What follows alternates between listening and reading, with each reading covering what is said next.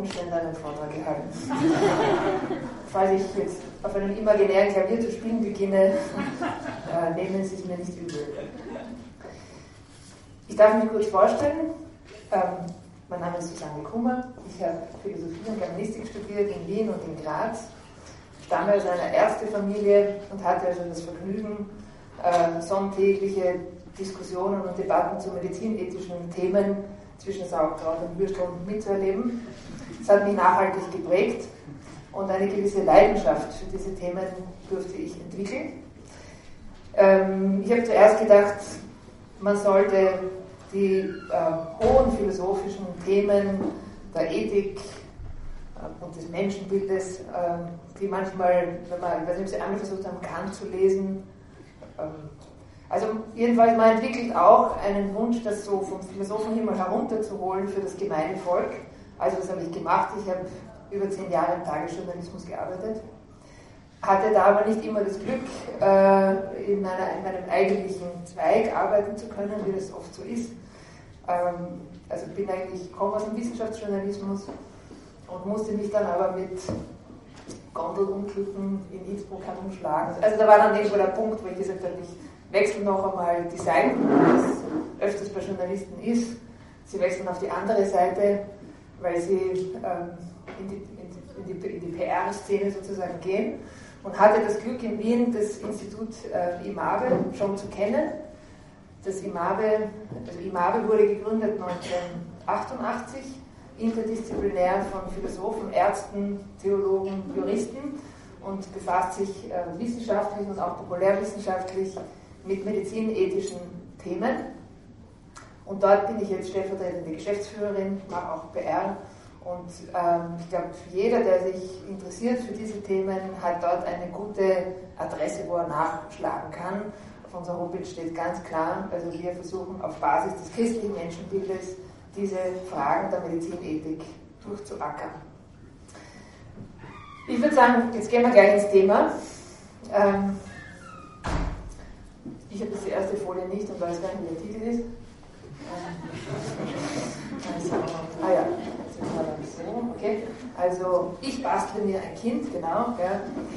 Ähm, ethische und medizinische Probleme der künstlichen Befruchtung, gleich in Latein drunter in vitro Fertilisierung. Gell. Dieses Wort wird öfters fallen, das ist einfach das lateinische Wort für künstliche Befruchtung. In vitro heißt im Glas, im Reagenzglas. Darf ich mal fragen, gibt es irgendwelche Mediziner hier in der Runde? Aha, ja, einmal, zweimal, dreimal. Okay, gut. Hm, ich will mit drei Beispielen einsteigen. Ähm, also vielleicht noch so, das habe ich mir gedacht, das ist einfach, das, dass ihr das nach Hause nehmen könnt und jetzt nicht irgendwelche Daten und Fakten mitschreiben müsst. Ich werde versuchen, mich auch zu halten, auch also sozusagen an die äh, besondere IQ-Herausforderung, das andersherum zu lesen. Ähm, werde aber werde wahrscheinlich nicht auf jede einzelne Folie eingehen. Ja? Also ich beginne mit drei, mit drei Geschichten. So, zwei. Ähm, ich muss oft als Vorträge zu Fragen halten, wo es um ethische Probleme in der Revolutionsmedizin geht und dann rede ich eigentlich immer sehr spontan im Freundeskreis drüber, um zu sehen, ja, was, sozusagen, was, was wissen denn die Leute eigentlich so, was denken sie. Und so habe ich also letzte Woche mit einer Freundin telefoniert, die ist Ärztin, seit vielen Jahren an einem großen Krankenhaus in Wien tätig, ist auch Mutter. Und ich habe du stelle vor, also nächste Woche halte ich wieder mal einen Vortrag über Reproduktionsmedizin. Äh, und habe so ein paar Beispiele genannt, die ich für doch irgendwie bedenklich halte. Und sie unterbricht mich und sagt, äh, stimmt eigentlich, also gerade jetzt, wie du mir das jetzt erzählst, also ich beschäftige mich ja überhaupt nicht mit diesen Dingen, aber da ist eine Bekannte und die hat jetzt fünfmal so einen Versuch machen lassen von künstlicher Befruchtung und bei der hat das überhaupt nicht funktioniert. Die gibt jetzt auf. Ja, und dann war noch eine andere, und plötzlich sind also alle Bekannten gekommen, die das irgendwie schon durchgemacht haben. Und da war dann eben eine, die hat es versucht und noch einmal versucht und noch einmal versucht. Ja, und dann hat sie Fünflinge erwartet und dann hat der Arzt ihr gesagt, na, welche wollen Sie denn jetzt bekommen? Sie hat zum Schluss Zwillinge geboren selektive Abtreibung nach In-vitro-Fertilisierung ist mein erstes Stichwort. Beispiel Nummer zwei, Australien. Äh, Im Bundesstaat Victoria werden Sie wahrscheinlich nicht verfolgt haben in den englischsprachigen Medien, aber da tobt gerade ein Rechtsstreit. Ähm, Anlass ist der Fall einer 30-jährigen Frau. Sie ist unheilbar erkrankt an Darmkrebs, und zwar an einer Form des Darmkrebses, Darmkrebses der genetisch bedingt ist.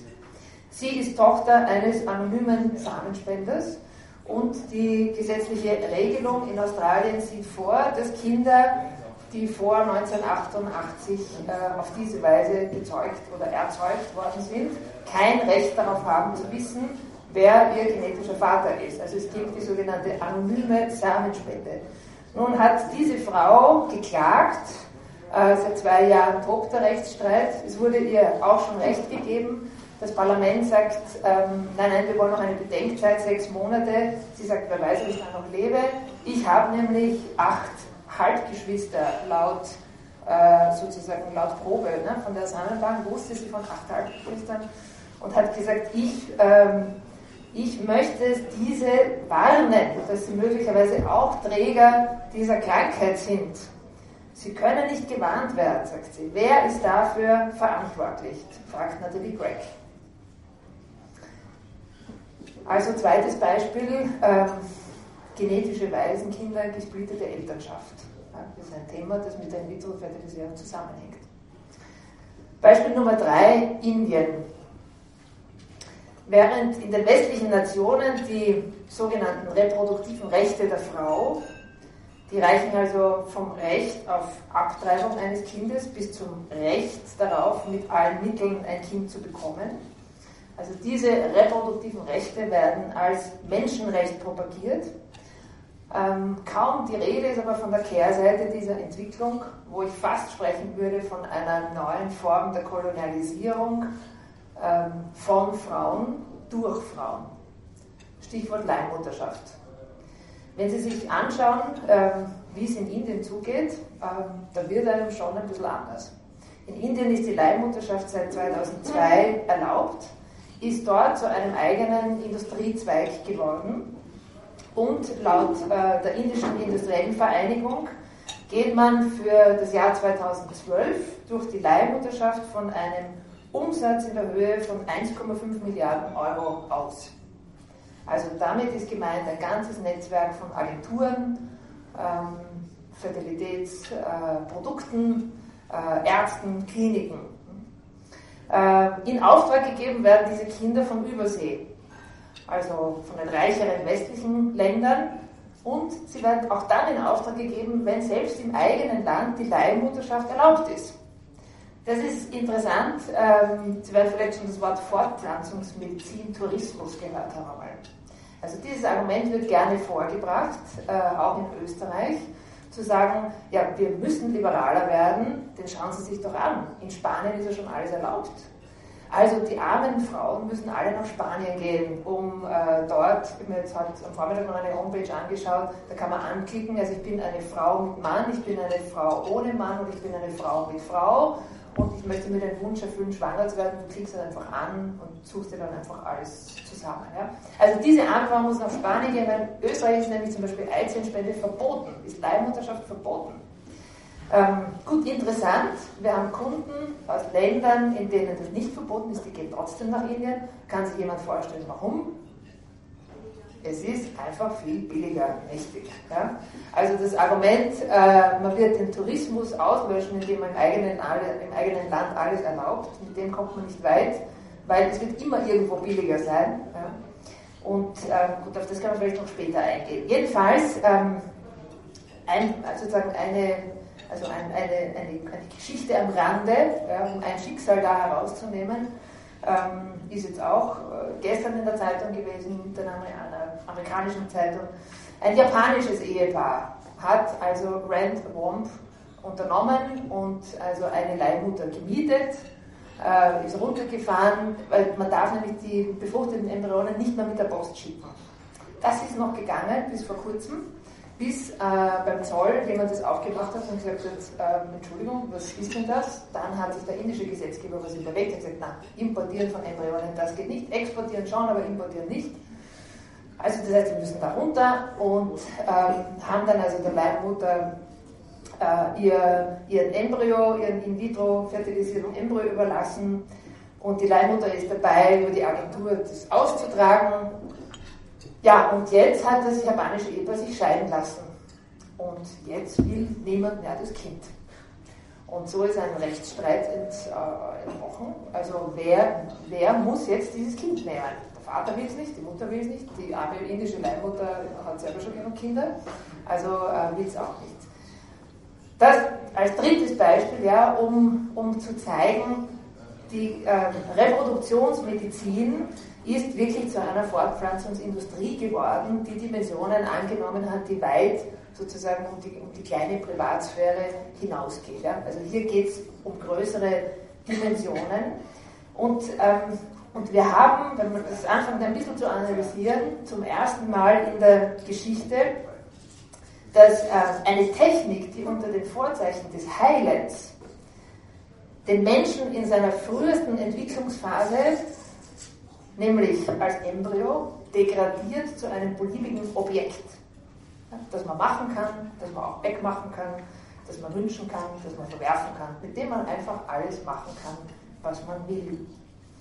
Ähm, die Entstehung des Menschen ist, wir werden dann kurz auf die Technik der In-vitro-Fertilisierung eingehen, aber es ist klar ersichtlich, die Entstehung des Menschen wird delegiert an Techniker. Ja, die Fortpflanzungsingenieure übernehmen das für mich. Damit hat sich auch die Vorstellung von Mutterschaft und Vaterschaft verändert. Kind ist nicht mehr Gabe, Kind ist Habe.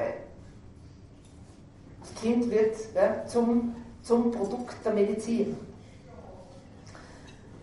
Und mit diesem Recht auf Reproduktion ähm, müssen wir uns auch fragen, ja, wo ist noch das Wohl des Kindes im Blickpunkt? Sind es nur noch, ist es nur noch das Wohl der Erzeuger? Der Erfinder der künstlichen Befruchtung, Robert Edwards, ähm, hat ähm, auf den Punkt gebracht, was für ihn die IVF, also die In-vitro-Fertilisierung, letztlich bewiesen haben soll. Edwards, der 2010 den Nobelpreis bekommen hat, hat gesagt, äh, die IVF hat bewiesen, dass Wissenschaftler und nicht Gott für die Entstehung von Leben verantwortlich ist. An den Früchten werdet ihr sie erkennen, man sagen. Freilich, äh, im Zusammenhang mit der In-vitro-Fertilisierung sind zwei, äh, zwei wichtige Faktoren auch noch zu sehen, die diesen gesellschaftlichen Prozess beschleunigt haben. Das eine ist die Einführung der Pille, der größte klinische Feldversuch, der jemals gemacht worden ist, äh, ohne Vorwarnung. 100 Millionen äh, Frauen schlucken das täglich. Und die Legalisierung der Abtreibung. Also diese beiden Punkte, also die Entkoppelung der Sexualität von der Fortpflanzung und äh, die Legalisierung der Abtreibung, haben noch zusätzlich das verstärkt, wovon wir vorher gesprochen haben. Ja? Also das Kind nicht mehr als Gabe, sondern als Habe. Nächster Punkt, kurze Geschichte der In-vitro-Fertilisierung. Also, ähm, wie kam es dazu? Ähm, Robert Edwards haben wir schon erwähnt, er ist Physiologe, ein Brite, ist jetzt 87 Jahre alt, lebt im Seniorenheim und vielleicht erinnern Sie sich 2010, wie er den Nobelpreis bekommen hat. Vater von 4 Millionen Kindern bekommt den Nobelpreis, ne? Vater von 5 Millionen Kindern. Ähm, also tatsächlich gelang es Edwards damals gemeinsam mit dem Gynäkologen Patrick Steptoe, der 1988 schon gestorben ist, äh, nach viel herumexperimentieren zum ersten Mal ein Kind, äh, also ein Kind außerhalb, ein Embryo außerhalb des Mutterleibs herzustellen, zu erzeugen und anschließend in die Mutter zu implantieren. Und was wichtig ist, diese, diese Frau ist nicht nur schwanger geworden, sondern sie hat auch ein Kind auf die Welt gebracht. Das komme ich nachher noch zurück. Louise Brown kam 1978 am 25. Juli als erstes Retortenbaby per Kaiserschnitt zur Welt. Brown ist inzwischen selbst Mutter. Das wurde als medizinische Sensation gefeiert. Ähm, ja, gratuliert wurde den Eltern, ja, aber vor allem den Ärzten. Also Louise Brown hat ihrem Vater äh, Edwards, da sehen wir schon, hier verschiebt sich schon, ja, was Elternschaft ist. Ja. Ähm, also zu danken, ihre Existenz zu verdanken. Ähm, Forscher haben damals nie äh, wirklich äh, nachgefragt und inzwischen weiß man es, weil etwas es später dann erzählt hat, welchen Frauen er Eizellen abgezweigt hat, ohne dass die das gewusst haben, die befruchtet hat. Er hat sie Hasen implantiert. Er hat äh, auch Eizellen von Frauen, seinen Patientinnen mit seinem eigenen Sperma befruchtet und so weiter. Jedenfalls ist schon zur damaligen Zeit, ähm, und zwar interessanterweise innerhalb der Wissenschaft, eine ethische Debatte losgebrochen. Ähm, Zwei möchte ich da äh, zitieren, die sich damals gegen Edwards gewandt haben und in Frage gestellt haben, was er tut. Das eine war James Watson, Nobelpreisträger, äh, DNA-Entdecker, der, ähm, der Edwards klar gemacht haben, sie können ihre Arbeit nur weiterführen, wenn sie die Notwendigkeit von Infantiziden akzeptieren. Kindesmord. So hat er das damals ausgedrückt. Ähm, und der jüdische Bioethiker Leon Kass hat argumentiert, eigentlich ist das Verfahren von Edward keine Therapie, denn er heilt ja nicht die Unfruchtbarkeit, sondern er umgeht sie durch seine Technik. Und das werden wir uns ein bisschen genauer dann anschauen, also wie, sozusagen, wie kann man Ursachen von Unfruchtbarkeit umgehen und welche Sekundärprobleme handelt man sich damit ein. Klar ist, Unfruchtbarkeit ist eine schwere Belastung für jedes Paar mit Kinderwunsch, die das trifft. Und das ist eine, sozusagen eine Mordsaufgabe für ein Paar, ja, wenn, wenn, es, wenn es sie trifft. Ähm, ein zweites, und das, also da müssen wir gar nicht diskutieren, ja, äh, jedes auch über eine künstliche Befruchtung entstandene Kind äh, hat dieselbe Würde und denselben Anspruch auf Rechte wie jeder andere Mensch. Also Punkt. Das ist heute nicht, das ist überhaupt kein Thema. Ja. Ähm, interessant ist aber, dass durch, das, durch den Wirtschaftszweig Reproduktionsmedizin und zugleich steigende, äh, das steigende Problem der Unfruchtbarkeit in den westlichen Ländern dazu geführt hat, dass man eigentlich viel zu wenig medizinisch in die Themen äh, investiert. Ja, warum sind denn die Leute unfruchtbar? Und was kann man denn dagegen machen? Ja, also da müsste man Geld in die Hand nehmen, noch mehr Studien äh, machen. Tut man nicht, weil man parallel ein Riesengeschäft aufgebaut hat, das davon profitiert, dass es eben definitiv unfruchtbare Menschen gibt. Äh, ich habe da versucht, auf der Folie äh, sozusagen ein, zwei Punkte anzuführen. Also es gibt ähm, Unfruchtbarkeit, die auf spezifische Ursachen zurückzuführen ist, ja, also ähm, hormonelle Störungen, die Spermienqualität, Eileiterstörungen, Entzündungen, äh, manches auch Folge äh, von früheren Sterilisierungen zum Beispiel. Auch darf man nicht vergessen, viele Frauen, die dann sagen, ja, jetzt passt's, ja, haben vorher schon 15 oder 20 Jahre die Pille genommen. Ähm, und wie gesagt, das in dem klinischen Feldversuch. Ja, da wissen wir, wissen wir eigentlich nicht, wie viel Schaden das äh, im Organismus schon angerichtet hat. Ähm, es gibt auch unspezifische Ursachen für Unfruchtbarkeit. Ähm, unspezifisch im Sinn von, naja, das Alter spielt eine Rolle. Ja. Sie sehen hier eine, eine schon ein bisschen ältere Statistik, also das ist noch ein Stück hinaufgegangen, dass die, ähm, dass die sozusagen der Wunsch nach dem Kind, ja, das kommt bei der Frau halt immer später. Ne? Die Erstgebärenden im Jahr 84 in Österreich äh, hatten das Alter von 24,3 Jahre. Im Jahr 19, 2004 waren es schon 27 Jahre und jetzt sind wir schon bei 29 Jahren. Also das steigt und die biologische Uhr tickt. Äh, beim, bei den, sozusagen beim, gut, also die Aufteilung zwischen Mann und Frau, sagt man, also Ursachen der Unfruchtbarkeit 30% bei der Frau, 30% beim Mann, 10% ungeklärt. Also IVF wird angewendet bei Unfruchtbarkeit. Das ist eine Indikation. Da gibt es weitere Indikationen, die im eigentlichen Sinn nichts mehr mit der Unfruchtbarkeit zu tun haben. Ähm, das eine ähm, habe ich hier sozusagen angeführt, ähm, Krankheiten vorhersehen. Also, weiß nicht, inwieweit Sie das verfolgt haben, in Österreich ist die Debatte ja auch losgebrochen. Darf man Embryonen untersuchen, wenn sie da in der Petrischale sind, auf mögliche genetische Schäden äh, und, und das wird zum Beispiel dann auch angewendet bei Paaren, die prinzipiell Kinder bekommen können. Nur sie wollen halt gerade dieses Kind nicht bekommen. Deswegen wenden sie dann die Reproduktionsmedizin an. Ähm, eine zweite Forderung, die in Österreich äh, äh, diskutiert wird und von der sogenannten, also einer Mehrheit der sogenannten Bioethikkommission, aber auch der Ministerin Heinz Hossig äh, vertreten wird. Es soll möglich sein, dass Eltern im Fall der Krankheit ihres Kindes über In-vitro-Fertilisierung quasi ein Ersatzteillager Geschwisterchen herstellen lassen können, zeugen können. Äh, das ist ja, glaube ich, inzwischen in einem Kinofilm auch schon behandelt, ne? also wo dann ein, ein Mädchen erfährt, sie ist eigentlich so ein Rettungsgeschwister, wird es dann genannt, ja?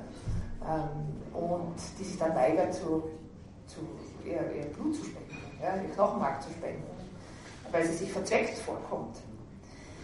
Äh, also auch das, Rettungsgeschwister soll in Österreich möglich werden. Sind in vielen Ländern ist das schon möglich auch. Ja. Dann eine andere Indikation, ja, siehe spanische Barcelona IVF-Klinik, äh, Mutter werden ohne Mann. Ja. Also in Australien steigt das rapide, sind meist gut gebildete, äh, nach der Karriere mit 39, 40 kommen sie drauf, also Geld alleine ist es doch nicht äh, und, und meine Freiheit ist irgendwie so bindungslos. Also ich lege mir jetzt ein Kind zu, zu meiner Selbstverwirklichung, das hilft mir dann auch. Ähm, gut, also Kind als Sinnerfüller, ja, das nimmt zu. Ja. In Österreich soll auch das, ist auch das eine Forderung, die im Raum steht, dass das möglich sein äh, soll, dass also alleinstehende Frauen Mütter werden dürfen. Bei alleinstehenden Männern haben sie sich noch nicht drüber getraut, aber die werden sicher bald dann klagen, falls das kommen könnte, äh, auf Diskriminierung, ne? das ist eh klar. Und dann, ähm, für Österreich steht auch, lesbische Paare im Raum, dass die In-vitro-Fertilisierung anwenden dürfen. Oder in manchen Ländern geht es eben auch so weit, dass zu sagen, Embryonen werden alleine zu dem Zwecke hergestellt, dass sie beforscht werden. Und Beforschung heißt im also 16 äh, Zellstadium oder im 32 Zellstadium bis zum 14. Tag, das heißt Vernichtung. Also da bleibt nichts mehr über von dem Embryo. Soweit also zu den Indikationen. Ähm, Spanien habe ich jetzt öfters genannt. Spanien hat inzwischen eine der liberalsten äh, Regelungen überhaupt äh, und äh, rühmt sich auch ähm, die älteste äh, Mutter der Welt ähm, als Bürgerin gehabt zu haben. Maria del Carmen Busada, 2009 gestorben, hat mit 67 Jahren Zwillinge per Kaiserschnitt in Barcelona auf die Welt gebracht. Das war natürlich eine Hochrisiko-Schwangerschaft, das Ganze. Ähm, sie hat sich die Eizelle und das Sperma, also war schon lange nach der Menopause, Eizelle und Sperma hat sie sich im Katalog ausgesucht, hat ihr Haus verkauft, ist in die USA gefahren, hat das Geld dort gehabt, hat dort geschummelt, hat gesagt, sie seit 55. Die haben nicht lange nachgefragt auch wahrscheinlich und äh, haben also äh, das Kind implantiert und sie hat Zwillinge bekommen. Weil Sie sich einmal gefragt haben, warum es äh, so viele Zwillinge gibt. Hängt auch mit der In-vitro-Fertilisierung zusammen. Ja, also wir sind über dem Schnitt äh, der, sozusagen der normalen Zwillingsrate, die es äh, natürlicherweise gibt, ähm, aufgrund der In-vitro-Fertilisierung. Welche Arten von In-vitro-Fertilisierung, nur damit Sie das mal gehört haben, gibt es? Man spricht äh, von der In-vitro-Fertilisierung oder künstlichen Befruchtung im Rahmen einer Ehe- oder Lebenspartnerschaft. so ist es bei uns im Gesetz auch äh, formuliert.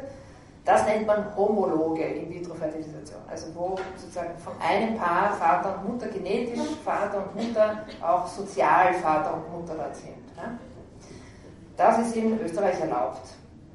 Ähm, dann gibt es die sogenannte heterologe In-vitro-Fertilisation, das heißt, äh, da ist zumindest ein Elternteil nicht mehr ident. Äh, also ein genetischer Elternteil ist nicht mehr ident mit einem sozialen Elternteil. Ähm, das findet eben statt, das Beispiel Australien habe ich genannt, anonyme Samenspende. Also entweder war das, weiß ich nicht genau, ob das eine Alleinerzieherin war, die ein Kind haben wollte, oder ob sie oder ob, ob ihr Mann äh, unfruchtbar war und sie deshalb auf eine anonyme Samenspende zurückgegriffen haben. Also jedenfalls das soziale Vater, soweit vorhanden war, nicht zugleich der genetische Vater. Also ein, ein Splitten in eine dreifache Elternschaft. Und äh, dann spricht man von der Leihmutterschaft dann, wenn eine Frau äh, genetisch mit ihr nicht ident eine Eizelle und eine Spermazelle, die außerhalb des Körpers befruchtet worden sind, implantiert bekommt, mit der Auflage, dass sie, wenn das Kind fertig ist, also produziert, dass sie es dann auch wirklich abgibt.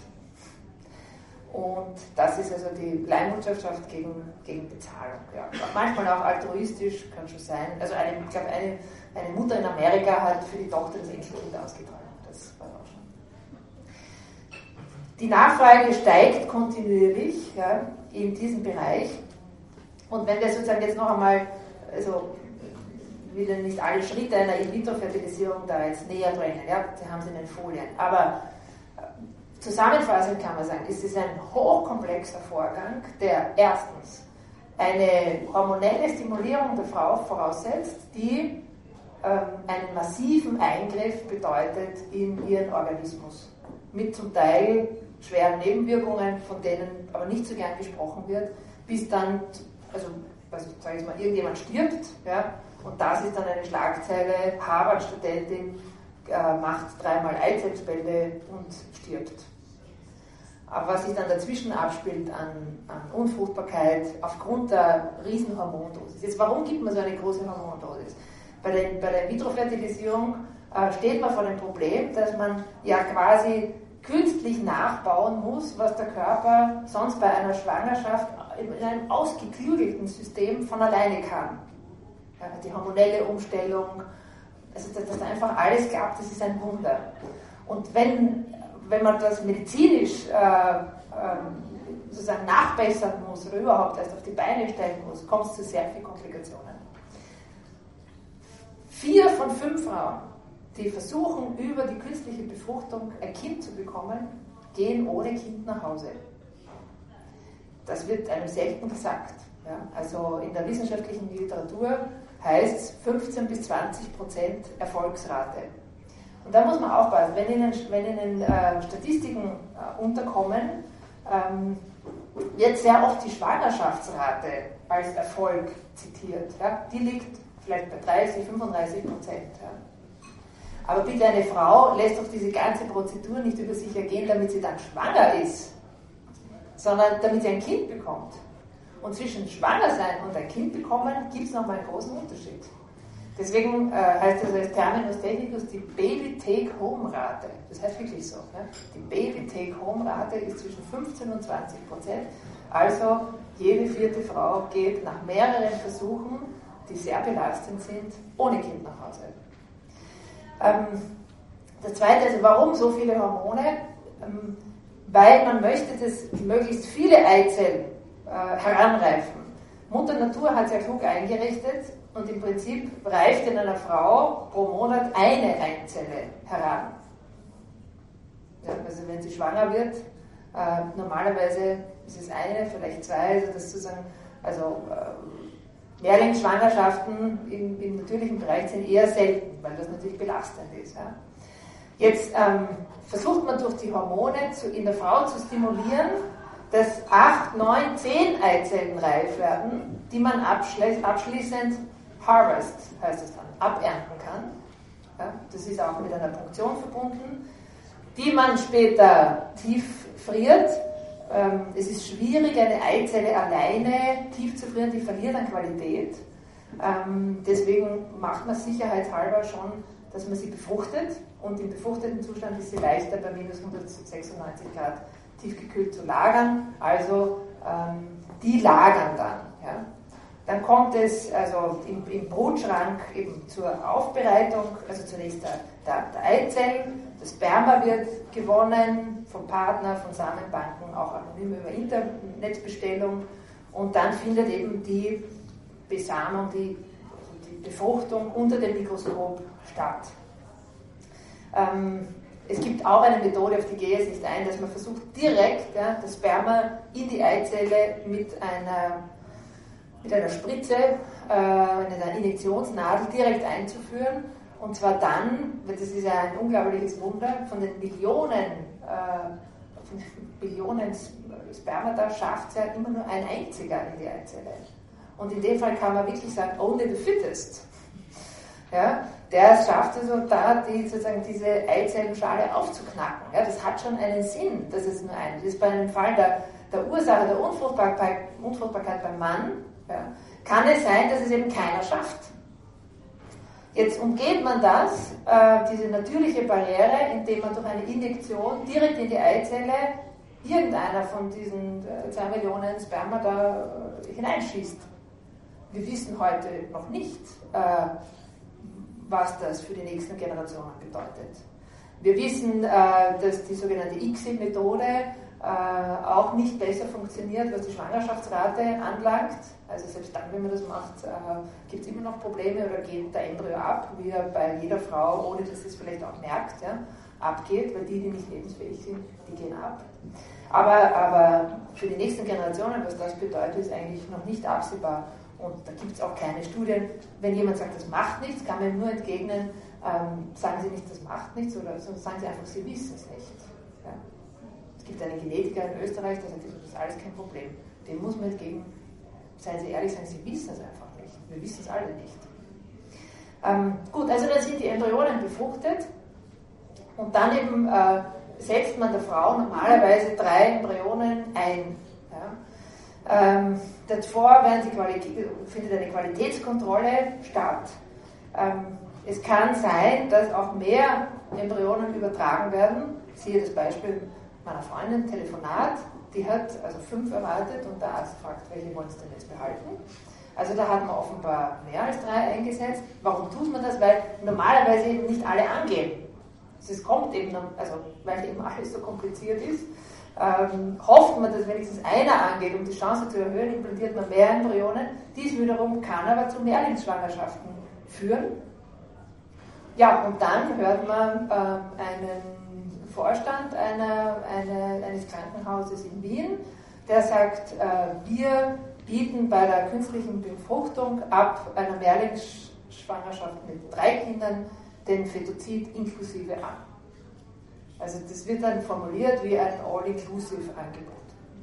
Eine Ärztin hat mir erzählt, die mit Frühgeborenen, also auch das ist nebenbei zu sagen, die, die, da wird wenig darüber gesprochen, dass die in vitro fertilisierten Schwangerschaften und Geburten sind Risikogeburten. Es kommt im Schnitt äh, zu viel mehr Frühgeburten, auch zu mehr Fehlbildungen, auch ja, zu mehr Erkrankungen bei der Frau, bei den Kindern. Jedenfalls die ist beschäftigt mit äh, sogenannten Frühchen. Ja. Die kommen die Mütter mit den Frühchen. Manche Frühchen sind natürliche Frühchen, ja. andere Frühchen sind äh, aufgrund äh, einer In-vitro-Fertilisierung. Die sagt, ich, ich merke das eigentlich ziemlich schnell am Verhältnis der Mutter zum Kind, ähm, ob das ein, ein IVF-Kind ist. Und dann hat sich ein Gespräch, weil die kommen dann also regelmäßig, hat sich entwickelt mit einer Mutter, die hat ein bisschen Vertrauen gefasst. Dann. Und als sie erzählt, so nach fünf, sechs Monaten sitzt sie tränenüberströmt vor ihr in der Ambulanz und sagt, ähm, wissen Sie, mein Kind ist ein, ich habe eine künstliche Befruchtung machen lassen, also ist ein IVF-Kind. Gut, sie hat nicht gesagt, haben wir sich eh schon gedacht, ja. Ähm, aber dann sagt sie, wissen Sie, wenn mein Kind weint, höre ich alle anderen Kinder mitweinen. Also die hat sich das bewahrt, dass die Embryonen, die nicht implantiert worden sind und die tiefgekühlt, tiefgekühlt lagern, dass das, dass das eigentlich auch ihre Kinder sind. In Österreich ist die Regelung so, bis vor wenigen Jahren war die Aufbewahrungsfrist ein Jahr. Dann musste die Mutter oder mussten die Eltern entscheiden, was zu geschehen hat mit dem Embryo. Eine ähm, Bekannte von mir, Physiotherapeutin, mein Gott, da kommen auch mit den Patienten so ins Gespräch. Ja, haben Sie Kinder? Ja, ja, ich habe also, ja, hab, hab, äh, hab zwei Kinder. Na, sie kommen so ins Gespräch. Also stellt sich heraus, äh, in Salzburg, also hat eine In-vitro-Fertilisierung hinter sich und sagt, äh, ja, wissen Sie, bei mir, ich wollte ja eigentlich nur, also ich, eben, ich habe gar keine Kinder gekriegt, dann habe ich das probiert. Ja, dann bin ich schwanger geworden und dann ist mein Sohn auf die Welt gekommen. Und dann rufen sie mich an äh, nach, äh, nach einem Jahr und sagen, äh, Frau so und so, ähm, das Jahr ist jetzt vorüber, ähm, wir hätten da jetzt noch einen Embryo von Ihnen, was, was sollen wir damit machen? Und sie hat in einem, An in einem Anfall von Mutterinstinkt, hat sie gesagt, implantieren, einpflanzen. Und das war dann auch so. Und, und es ist angegangen, also sie ist, sie ist schwanger geworden und hat einen zweiten Buben geboren. Und hat zwei Buben jetzt und dann sagt sie, aber wissen Sie, manchmal ist es schon komisch, wenn ich die Kinder so spielen sehe, also das ist das ist halt, muss jetzt aussehen, wie weit die halt vom Alter jetzt auseinander sind, ja, eineinhalb Jahre oder was, sagt sie, aber wenn ich dann auf die Kinder so schaue, denke ich mir, eigentlich sind doch beide gleich alt. Also, ähm, um, Ihnen, um Ihnen auch also sozusagen Zahlen, Dimensionen zu geben aus zum Beispiel Großbritannien. Ja. Österreich hat ein, weiß ich nicht warum, ein gestörtes Verhältnis zu Zahlen. Das kennen wir nicht nur aus der Wirtschaftskrise, ähm, wir kennen es auch aus der Frage der also der Begleit der flankierenden Maßnahmen im Zusammenhang mit der Fristenregelung und dem Schwangerschaftsabbruch. Wir sind bis heute nicht imstande, ein anonymes Register zu führen. Deutschland hat da überhaupt kein Problem. Gell? Gibt also vierteljährliche Register heraus, wie alt die Frauen waren, die abgetrieben haben, was das erste Kind, was das zweite Kind. Also haben überhaupt kein Problem, das sozusagen zu erfassen. Wir haben da auch ein großes Problem. Wir haben auch im Zusammenhang mit der, mit der In-vitro-Fertilisierung ein, offenbar ein Riesenproblem. Ähm, was jetzt auch eingefordert wird, dass sich das bessert. Und ähm, deswegen Zahlen aus Großbritannien, ja, wenn ich es jetzt finde, oder mir jemand von Ihnen borgt mir, borgt mir seine Unterlage. Also, ähm, ja genau, vielleicht finde ich es hier schneller. Das wäre super. Ja, danke. Also, äh, das IVF-Register in Großbritannien sehen Sie hier. Äh, das ist heruntergeladen von der offiziellen Seite der britischen, britischen IVF-Register, das wertet die Jahre 1991 bis 2006 minutiös auf, ja, äh, auch wofür die Embryonen dann verwendet worden sind etc. Ja. Und da stellt sich heraus, wenn man das zusammenzählt, es wurden in diesen 15 Jahren 2.137.924 Embryonen im Rahmen der IVF erzeugt und 1,2 Millionen davon wurden nicht verwendet. Das heißt, die liegen tiefgekühlt immer noch. Oder äh, sie wurden weggeschmissen oder sie wurden für die Forschung äh, verwendet. Ja. Also das sind, das sind schon Dimensionen, ja, dass man sich ein bisschen eine Vorstellung macht. Ja. Also 1,2 Millionen ähm, sind tiefgefroren im Tiefkühllager. Ähm, ich glaube, es ist jetzt zwei Jahre her, ist in den USA, wurde aber auch in den Schlagzeilen, aber ich glaube nur in der Bildzeitung 2010 äh, ein Bub geboren, der 20 Jahre eingefroren war.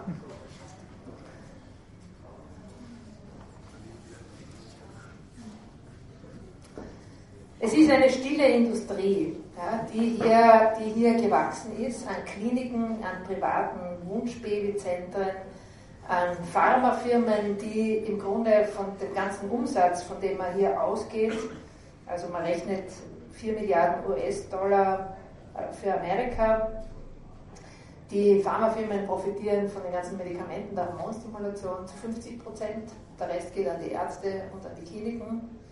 Also hier ist ein, ein, sozusagen eine, eine riesige Sparte entstanden, ein enormes Wachstum. Und wenn wir zum Beispiel das Thema Eizellspende anschauen, wo ich sage, das ist eigentlich ein Frauenthema und ich wundere mich, wie wenig Frauen hier eigentlich aufschreien aus Solidarität mit anderen Frauen, ähm, sehen wir, dass in den letzten acht Jahren in Ländern wie Spanien, Russland und Tschechien die Behandlungen, um Eizellspenden zu gewinnen, um das fünf- bis achtfache gestiegen sind in den letzten acht Jahren.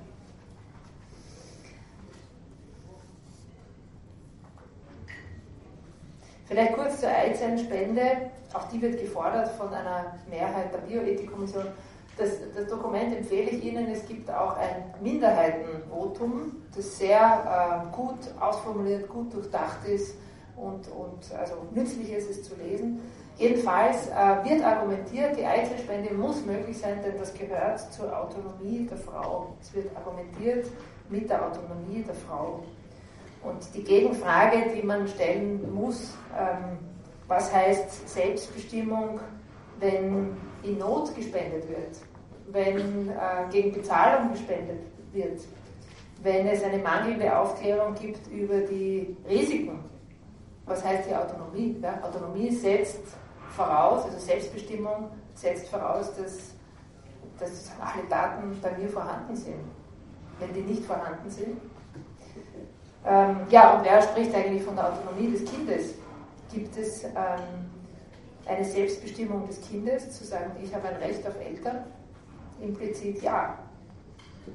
Also wir haben auch hier eine neue Form, jetzt komme ich zu Indien zurück, und der Leihmutterschaft, der Degradierung der Frau, der, ihr Körper wird zu einem, zu einem Rohstofflieferanten. Ja? Er wird benutzt, mehr oder weniger rücksichtslos bearbeitet, um das verlangte Material zu liefern. Ähm, es ist schon einige Jahre her, da hat der sogenannte Klonpionier, ist dann auf die Schnauze gefallen, der Herr Bank aus Südkorea, äh, der also publiziert hat, dass es ihm gelungen ist, als ersten einen Menschenklon herzustellen. Äh, das war gefaked, das war gefälscht, äh, ist alles, alles zurückgezogen worden, der ist entthront worden, hat schon ein millionenschweres äh, Forschungsinstitut von der Regierung hat er schon gehabt, ist alles zugesperrt worden. Aber unter anderem hat sich herausgestellt, äh, dass, ähm, dass seine Mitarbeiterinnen die Eizellenspenden gemacht haben. Und da kann man sich vorstellen, wie autonom das gewesen sein muss. Ne? Herr Professor, Sie brauchen, wir spielen. Ähm, Probleme im Zuge der In-vitro-Fertilisierung. Ja. Ähm, wir haben jetzt also gesprochen von, von, von Problemen, also das ist ein, das ist ein ethisches Problem, ja. Menschen tief zu kühlen, Embryonen einzufrieren. Es ist ein Problem, äh, eingefrorene Embryonen zu vernichten, sterben zu lassen. Es ist ein Problem, Embryonen zu verbrauchen. Äh, jeder Mensch ist Selbstzweck. Ja. Zweck an sich darf nicht verzeckt werden. Ähm, aber es gibt sozusagen noch Nebeneffekte und ich glaube, über, sozusagen über diese Schiene könnte man eigentlich dieses Thema neu in die Öffentlichkeit bringen. Das sind die riesigen psychischen Belastungen, denen die Frauen und auch die Männer letztlich ausgesetzt werden, von denen ihnen kein Arzt erzählt. Jede, also missglückt, also jede, jede äh, äh, zweite Frau nach missglücktem Versuch hat Depression ähm, es gibt für dieses Paar natürlich Schwierigkeiten. Ja? Also dieser nicht, auf, nicht aufgearbeitete Kinderwunsch, der nicht zu erfüllen ist, äh, wenn man sich die Foren anschaut. Wir haben nach dem 15. Versuch aufgegeben. Ja? Da haben schon 45.000 Euro investiert gehabt. Was das heißt, also 15 Mal die ganze Prozedur, 15 Mal hoffen, 15 Mal warten, schwanger werden, nicht schwanger werden. Wer ist schuld? Ja? Schuldzuweisungen. Also wenn, das, wenn hier keine andere Strategie angeboten wird, dies aufzuarbeiten, ähm, dann, ähm, ja, dann schaut es auch schlecht um unsere Gesellschaft aus.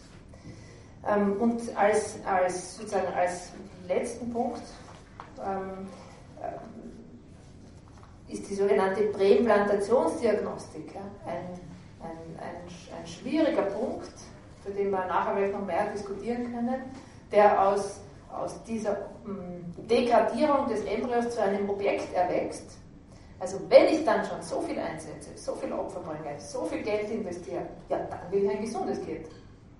Das ist, das entspricht, entspricht alles einer ganz klaren technischen Marktlogik, dass dann gefordert wird, also bitte, wenn wir das Instrumentarium haben, und das sowieso, also ich kann es sowieso acht Embryonen, weil mit drei geht sich die PET nicht aus. Da habe ich zu wenig Vergleichsmaterial. Also ich brauche mindestens acht oder zehn Embryonen und dann, äh, und dann lasse ich einen Gamecheck durchführen, ja, dass also wenigstens, wenigstens nicht Trisomie hat oder so. Ne? Ähm, inzwischen, inzwischen in Großbritannien sieht man, da man auch am Anfang gesagt, nein, nur ganz bestimmte Fälle und äh, genetisch vererbbare Krankheiten und Einzelfälle und Härtefälle und nur 200 im Jahr und so. Was ist jetzt? Äh, sechs Jahre später 160 Indikationen für Präimplantationsdiagnostik Dazu gehört schon das Vorhandensein eines Brustkrebsgens. Die Mediziner unter Ihnen greifen sich schon im Kopf und sagen, also ein einziges Brustkrebsgen, heute weiß man, ähm, sozusagen die Frage, ob diese Krankheit überhaupt ausbrechen wird, steht in den Sternen. Ähm, also man sieht, äh, wenn da einmal die Schleuse geöffnet ist, ähm, dann fließt, dann fließt dieser Strom einfach weiter und reißt auch alles mit sich. Also die Präimplantationsdiagnose heißt Diagnose, aber es ist erstaunlich, normalerweise haben wir Diagnosen, um zu therapieren. Hier bedeutet die Diagnose Selektion. Das ist die einzige Therapieform, die es in diesem Fall gibt. Also die Therapie lautet Vernichtung. Die Präimplantationsdiagnostik kann auch kein gesundes Kind garantieren und äh, sie ist auch, ähm, sagen wir, sie ist auch wenig aus, aussagekräftig, weil in diesem Zeitpunkt der Embryo sozusagen noch alles so unglaublich dynamisch und so unglaublich in Bewegung ist, dass es sein kann, dass ähm, in der Musikenbildung bei, bei, der einen Zelle sich das noch von selbst also lösen wird. Ja? Jetzt, wenn ich da ansteche und ich hole mir eine Zelle äh, von der linken Seite und da äh, wird mir also angedeutet ein Brustkrebs gehen und ich punktiere auf der rechten Seite und dort ist das Kind gesund. Ja, was mache ich jetzt? Habe ich links einen Befund, das Kind wird krank und rechts habe ich einen Befund, das Kind wird gesund. Was glauben Sie, was, was jeder Gynäkologe und Reproduktionsmediziner machen wird? Na, natürlich wird er diesen Embryo nicht implantieren, sondern vernichten, weil zum Schluss hat er noch eine Klage äh, umhängen. Äh, Sie haben also nicht sorgfältig genug selektiert. Sie müssen jetzt für die Existenz dieses Kindes zahlen. Und auch diese Urteile gibt es ja schon inzwischen, die sogenannten Kind als Schaden-Urteile auch in Österreich, wo Frauen geklagt haben, äh, weil sie ein behindertes Kind geboren haben, dass der Gynäkologe sie nicht ausreichend aufmerksam gemacht hat. Und wenn sie es gewusst hätten, hätten sie abgetrieben. Und deswegen muss der jetzt für die Existenzaufwand des Kindes äh, aufkommen. Also man versteht, sozusagen die innere Logik ist, ist viel klar. Ja. Die Frage ist, ist das ganze System überhaupt rechtens, auch wenn es legal ist? Ja. Ähm, gehen wir jetzt noch davon aus, und das ist schon ein Punkt, den ich zum Schluss, oh Gott, wir haben angefangen. Also gut, äh, den ich zum Schluss jetzt noch äh, weitergeben möchte. Ähm, Sie könnten mich jetzt fragen, und vielleicht will das ja jemand fragen auch, und sagen, äh, wir hören schon auf. Ähm, na gut, jetzt aber, aber angenommen, das Paar ist verheiratet. Das war zum Beispiel, wie Robert Edwards begonnen hat, war das noch äh, Voraussetzung. Ja? Das Paar muss verheiratet sein, nur dann darf es künstliche Befruchtung vornehmen. Äh, heute haben wir ein lesbisches Paar, die beide taubstumm sind und sagen, sie wollen gemeinsam ein taubstummes Kind. Und zwar bis zur sechsten Generation und das lassen sie sich per PID aussortieren. Also, also, die, also angenommen, wir hätten einen Mann und eine Frau, die sind verheiratet, die sind unfruchtbar und die haben jetzt nur die einzige Chance über In-vitro-Fertilisierung, sich ihren Kinderwunsch zu erfüllen. Was sagen Sie da? Und da, da gibt es sozusagen ein letztes, sozusagen ein Grundlageproblem. Ja? Das ist die Trennung der Weitergabe des Lebens von der Sexualität, entspricht nicht der Würde des Menschen. Also jeder Mensch hat im Grunde ein Recht ja, von seiner Existenz her äh, eingebettet gewesen zu sein in im besten Fall hoffentlich äh, einer liebevollen Hingabe zwischen den Eltern und das ist ein Entstehungszusammenhang, aber nicht unter dem Mikroskop mit Fortpflanzungsingenieuren, die ihn auf seine Qualität hin äh, prüfen. Ja? Also ähm, mit all den Folgeproblemen, die sich nicht eben auslöschen lassen, überzählige Embryonen etc., etc., wie es schon ausgeführt. Also über das kann man vielleicht mehr diskutieren, vielleicht können wir auch noch über die PID diskutieren, über die Leihmutterschaft, whatever. Ich schließe jetzt einmal hier, habe haltlos überzogen, niemand hat mich gestoppt, also selber schuld.